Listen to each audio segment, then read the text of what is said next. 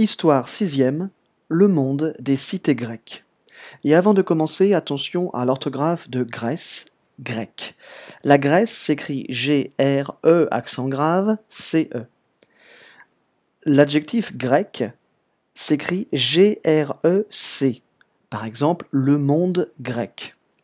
Et l'adjectif au féminin grec, une cité grecque, la culture grecque s'écrit G-R-E-C-Q-U-E.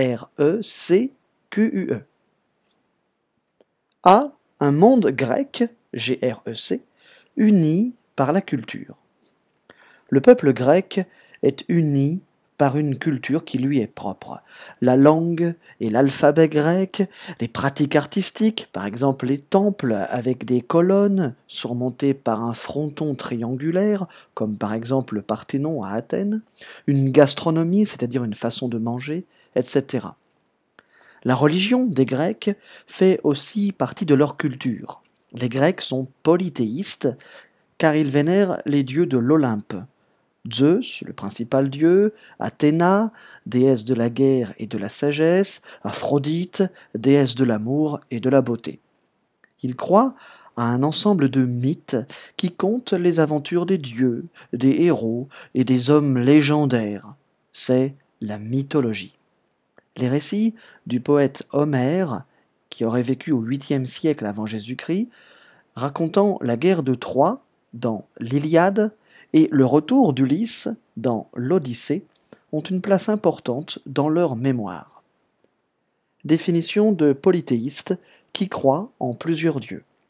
Mythologie, ensemble des mythes, c'est-à-dire des récits légendaires, partagés par une civilisation.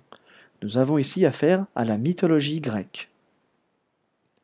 Les Grecs disposent de sanctuaires communs à toutes les cités, comme par exemple Olympie, où ont lieu les Jeux olympiques, et puis Delphes, où l'on vient demander l'avis des dieux à la Pythie.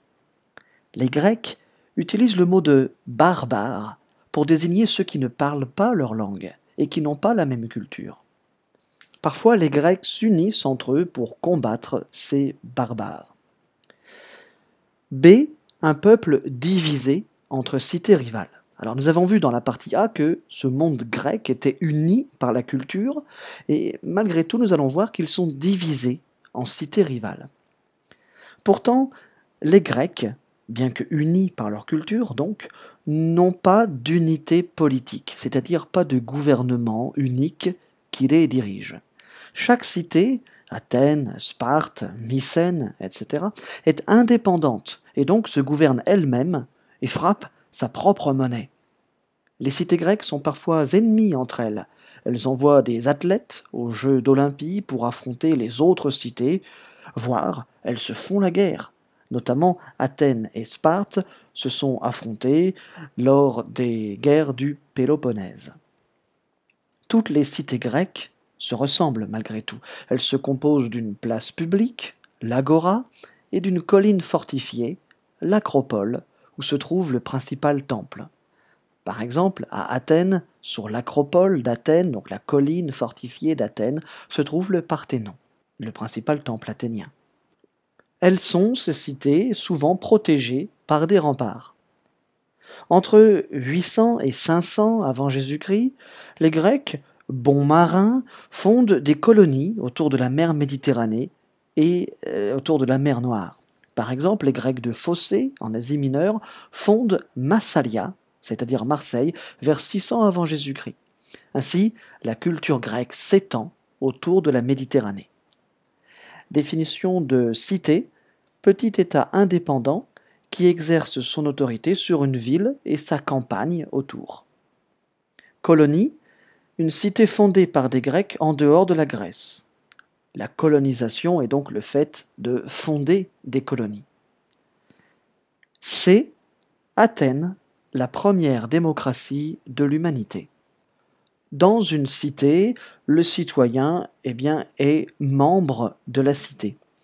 Le citoyen possède des droits, le droit de voter, de posséder des terres, mais il a aussi des devoirs comme par exemple celui de combattre pour la cité, de respecter les lois, de participer aux fêtes religieuses. À l'inverse, euh, l'esclave, par exemple, ou l'étranger, nommé le métèque chez les Grecs, eh bien, ne possède pas ces droits.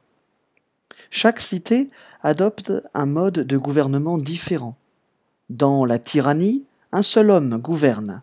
Par exemple, Syracuse, une cité de Sicile, fonctionne sur le modèle de la tyrannie avec un seul homme qui dirige, euh, on l'appelle le tyran. Dans l'oligarchie, c'est un petit nombre qui gouverne. Par exemple, à Sparte, c'est une oligarchie et donc un petit nombre de personnes gouvernent. Mais à Athènes, un mode de gouvernement original est mis en place. C'est la démocratie. Définition de démocratie Mode de gouvernement dans lequel les citoyens exercent le pouvoir. Né à Athènes au 5e siècle avant Jésus-Christ, la démocratie repose notamment sur l'ecclésia, c'est-à-dire l'assemblée des citoyens qui se réunit sur la colline Pnyx pour discuter et voter les lois. Je reprends le cours. Donc à Athènes, un mode de gouvernement original est mis en place, c'est la démocratie. Athènes a inventé la démocratie. En effet, réunis en assemblée, cette assemblée que l'on appelle l'ecclésia, les citoyens discutent et votent les lois. Ils élisent les dirigeants de la cité et chaque année, des citoyens sont tirés au sort pour exercer, par exemple, des fonctions de juge. Au 5e siècle avant Jésus-Christ, à l'époque de Périclès, la démocratie athénienne atteint son apogée. Des savants, des philosophes comme Socrate, Platon, réfléchissent aux meilleurs moyens de gouverner une cité. Mais les femmes, les étrangers et les esclaves ne sont pas considérés comme des citoyens.